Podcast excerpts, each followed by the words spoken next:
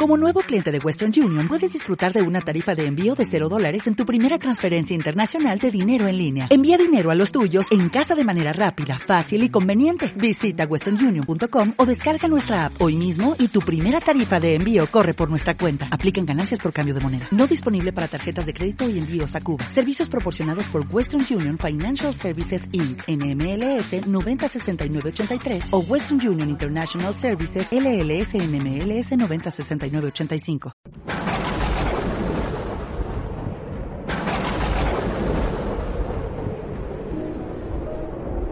En aquellos días María se levantó y se puso en camino deprisa hacia la montaña, a una ciudad de Judá.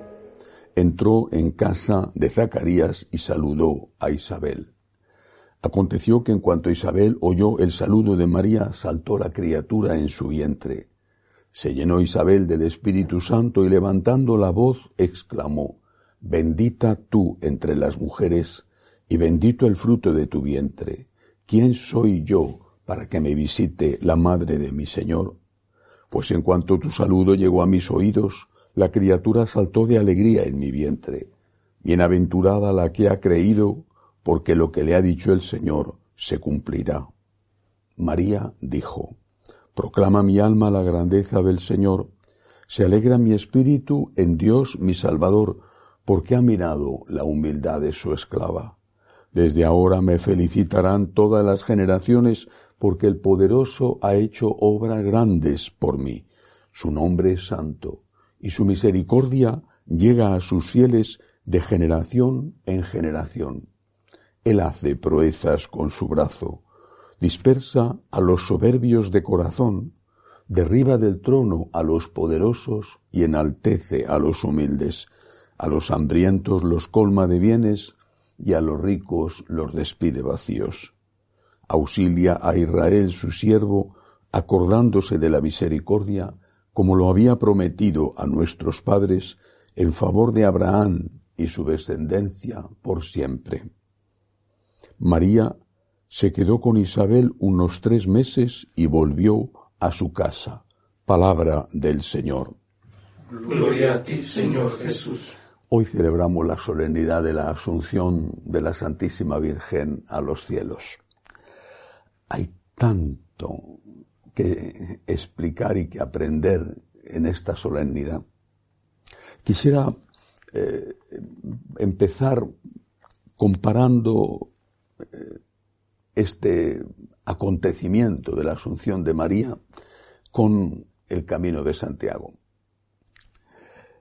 María termina con la Asunción su etapa en la tierra. Ha llegado a su meta, al final del camino en la tierra. El Evangelio de hoy, que nos relata la visita a Santa Isabel, empieza hablando de un camino. Dice, que en aquellos días María se levantó, se puso en camino deprisa hacia la montaña. Va a ver a su prima Isabel, vale, pero esto marca la vida de María, porque es el relato de la vida de cualquiera de nosotros.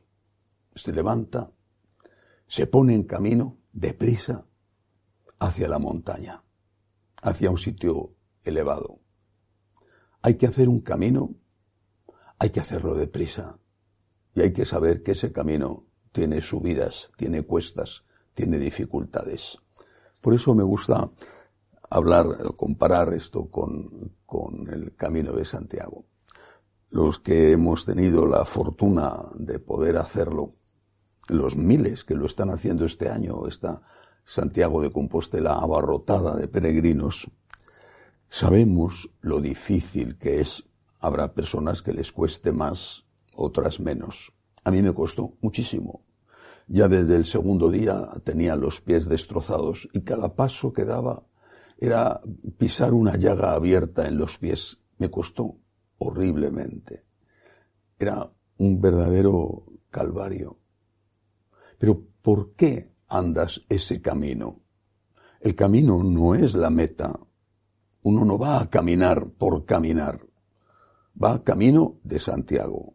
La meta es llegar al sepulcro del apóstol, la meta es llegar a Santiago. Sin meta, el camino es absurdo. Si no, te podrías ir a cualquier otro sitio o estar dando vueltas en círculo. Es la esperanza de llegar a la meta, el sueño de llegar a la meta, lo que te hace ir andando con los pies heridos, incluso subir esas cuestas que no son las más elevadas del mundo, pero que son tremendas, bajarlas después, destrozándote las rodillas al bajar, lo que te ha quedado sano de habértelas destrozado al subir. Es la meta lo que te empuja, es lo que te atrae, es lo que te hace dar paso tras paso. Tengo que llegar. Esta es la vida.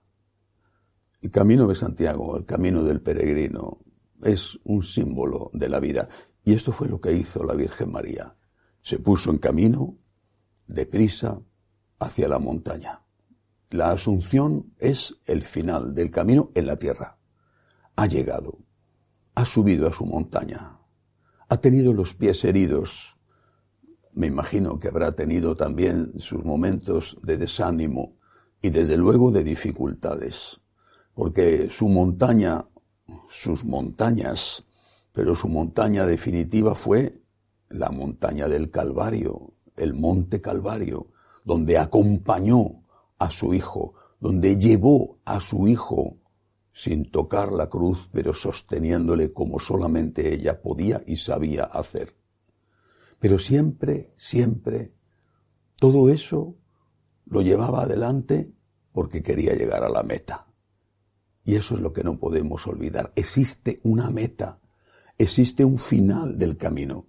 La certeza de que esa meta existe es lo que nos hace capaces de dar paso tras paso, subiendo las cuestas duras o bajando también las cuestas empinadas. Es la meta lo que no debemos perder nunca de vista. Cuando Santa Teresa de Jesús murió, su última frase fue, por fin, por fin. Ella había escrito, muero porque no muero, muero porque no muero. Es decir, estaba muriendo en el sentido simbólico porque no moría, porque quería estar con Cristo. Y siglos antes, mucho más cerca de la Santísima Virgen, San Pablo escribió, para mí la vida es Cristo y una ganancia morir.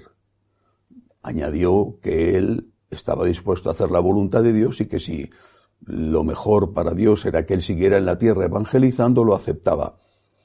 Pero para mí la vida es Cristo y una ganancia morir. Es decir, la meta es el cielo. La meta es estar con Cristo. Si olvidamos esto, la vida deja de tener sentido. Si olvidamos que hay una patria celestial que nos espera y que en esa patria celestial está Cristo, está nuestro Señor, está aquel al cual amamos o deberíamos amar por encima de todas las cosas y de todas las personas. Si olvidamos esto, la vida es un caminar muchas veces absurdo, donde paso tras paso, dolor tras dolor, a veces, otras veces no, pero con mucha frecuencia por una cosa o por otra, dolor tras dolor, te parece que no vas nunca a ningún sitio. Nuestra vida tiene una meta. Esa meta es el cielo. El camino que recorremos en esta vida es para cada uno el suyo, a veces larguísimo, personas que mueren con más de 100 años, otras veces muy corto, los que no han podido ni siquiera nacer porque sus madres los han matado cuando estaban en su vientre. Hay caminos más placenteros, otros menos, hay personas más preparadas, otras menos. Pero al final, todos tenemos que tener presente la meta, ese objetivo, porque eso es lo que nos va a ayudar a dar esos pasos y a subir a la montaña y además hacerlo deprisa. Queremos llegar, queremos ir al cielo, queremos estar con Cristo. Estoy seguro de que la Santísima Virgen después de la resurrección de su Hijo y después de la asunción, ascensión del Señor a los cielos, estuvo en la tierra sabiendo que tenía que estar aquí porque era la voluntad de Dios para ella, haciendo el trabajo que le encomendó su Hijo de unir a los discípulos.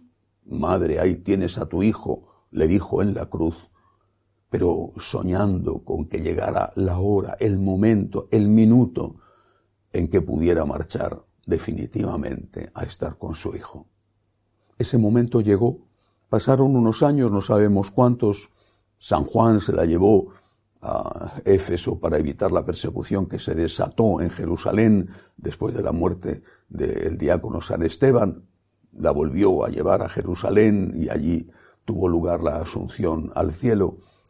Unos años, unos años en los que María contaba cada minuto y ella cuando le llegó la hora, esa dormición de la Santísima Virgen, tal y como lo cuentan los orientales, la dormición de María, cuando le llegó la hora dijo las palabras que más tarde diría Santa Teresa, por fin, por fin, por fin, por fin voy a estar contigo, hijo mío. He estado contigo en la tierra, he comulgado como debían de ser las comuniones de la Santísima Virgen cómo debió de ser su primera comunión. Pero ahora llegaba la hora de encontrarse cara a cara de nuevo, de ese abrazo de cuerpo glorioso con cuerpo glorioso, de cuerpo resucitado con cuerpo resucitado. Por fin, por fin, por fin. Eso es lo que nosotros tenemos que decir cuando nos llegue la hora y prepararnos para ese momento. Prepararnos, anhelar, soñar con el momento en que podremos decir, por fin, por fin, he terminado mi camino, he llegado a la meta, lo dirá San Pablo, he llegado a la meta, estoy a punto de terminar mi carrera, he llegado a la meta, por fin. Y además, en ese camino, en el camino de Santiago, en el camino hacia el cielo, no estamos solos, tenemos los sacramentos importantísimos, viáticos para el camino, la confesión, la comunión, pero además tenemos los ángeles, los del cielo que nos socorren y los de la tierra.